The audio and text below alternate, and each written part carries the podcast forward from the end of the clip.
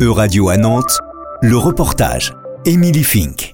Michel Ferrand et Hervé Norroy sont tous deux anciens professeurs non-voyants, respectivement d'informatique et d'histoire, à l'Institut des Hautes-Baudières à Nantes, un institut pour personnes à déficience visuelle. Avec l'apparition de la synthèse vocale, qui, bien que très utile, ne suffit pas à elle seule, il nous rappelle aujourd'hui l'importance de l'alphabet braille, à commencer par son histoire. On peut dire que le braille est né officiellement en 1829 parce que c'est la première édition que Louis Braille a sorti de son procédé. Il l'a amélioré, mais en 1837, le braille qui apparaissait, c'était vraiment le braille qu'on utilise. Mais de là, il va falloir attendre déjà en France 1854 pour que le braille soit officialisé. Et il faut encore attendre une trentaine d'années pour que finalement, un peu partout euh, dans le monde, on utilise le système braille.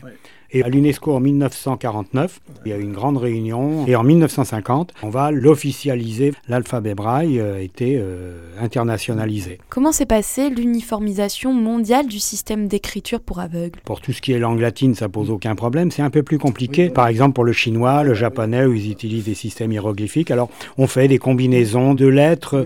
Y a-t-il tout de même des différences dans le code? Ils font leurs chiffres en bas, les Américains. Et avant 1950, tout le monde utilisait l'alphabet braille Je sais que les Américains euh, utilisaient un système un peu différent, mais le principe est toujours le même. De toute façon, c'était avec des points. Le braille est donc réel, passe-partout. Supposez que l'on comprenne la langue codée par l'alphabet, évidemment. Et d'ailleurs, cela ne se limite pas aux langues. On peut soit le transformer en lettres, en notes de musique ou en chiffres selon les cas. Alphabet international signifie aussi enjeu international.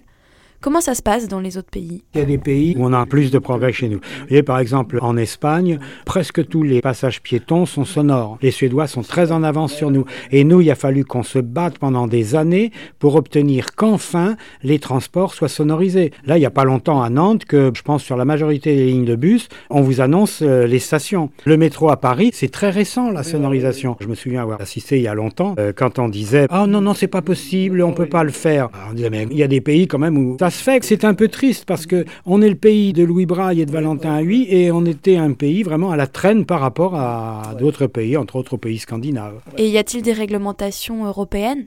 Il y a eu un travail important déjà sur l'adaptation des livres, parce que bon, il y avait les droits d'auteur. Alors je crois que c'est passé en Europe maintenant une loi comme quoi un livre qui était adapté en braille, il n'y avait plus de droits d'auteur à payer pour l'adaptation. Cette loi est en effet en vigueur depuis 2018 et vient s'inscrire dans le cadre du traité de Marrakech signé en 2013 et ratifié par l'Union européenne en 2018. Il porte justement sur cette suppression des droits d'auteur. Cet aménagement sera examiné à la fin de cette année. C'était un reportage de radio à Nantes, à retrouver sur euradio.fr.